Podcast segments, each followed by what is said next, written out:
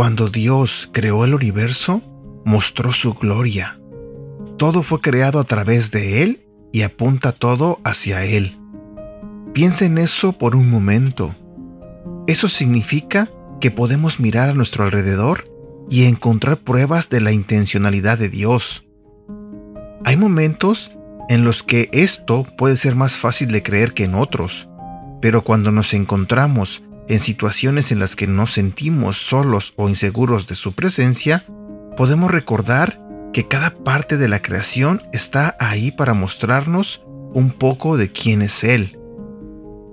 El día de hoy pasa tiempo afuera, mira a tu alrededor y presta mucha atención. Disfruta de la creación de Dios. Algunas veces encontrar evidencia de la obra de Dios es tan simple como disminuir la velocidad, Mientras lo haces, reflexiona sobre las cosas que ves y lo que crees que te muestran sobre quién es Dios. Versículo para recordar, Romanos capítulo 11, versículo 36. Porque todas las cosas proceden de Él, y existen por Él y para Él.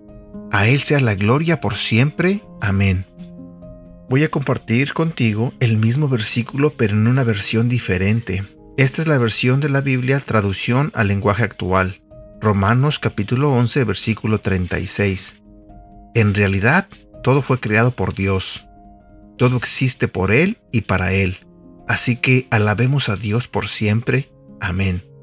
Y bueno, como comentario, solo quiero decirte que si todo fue creado por Dios, sobra decirte que es a Él a quien tienes que alabar, es a Dios a quien tienes que pedirle, por ayuda. Es a Dios a quien tienes que pedirle bendición. Es a Dios a quien tienes que agradecer cuando algo bueno te pasa.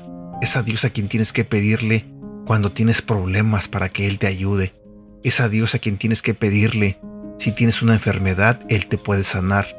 Solamente a Dios y solamente a Él, a nadie más, porque Dios es nuestro Creador.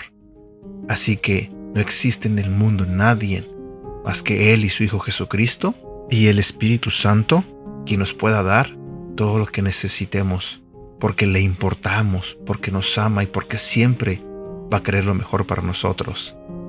Espero que tengas un bonito día, espero que este devocional te haya gustado. Cuídate mucho y que Dios te bendiga.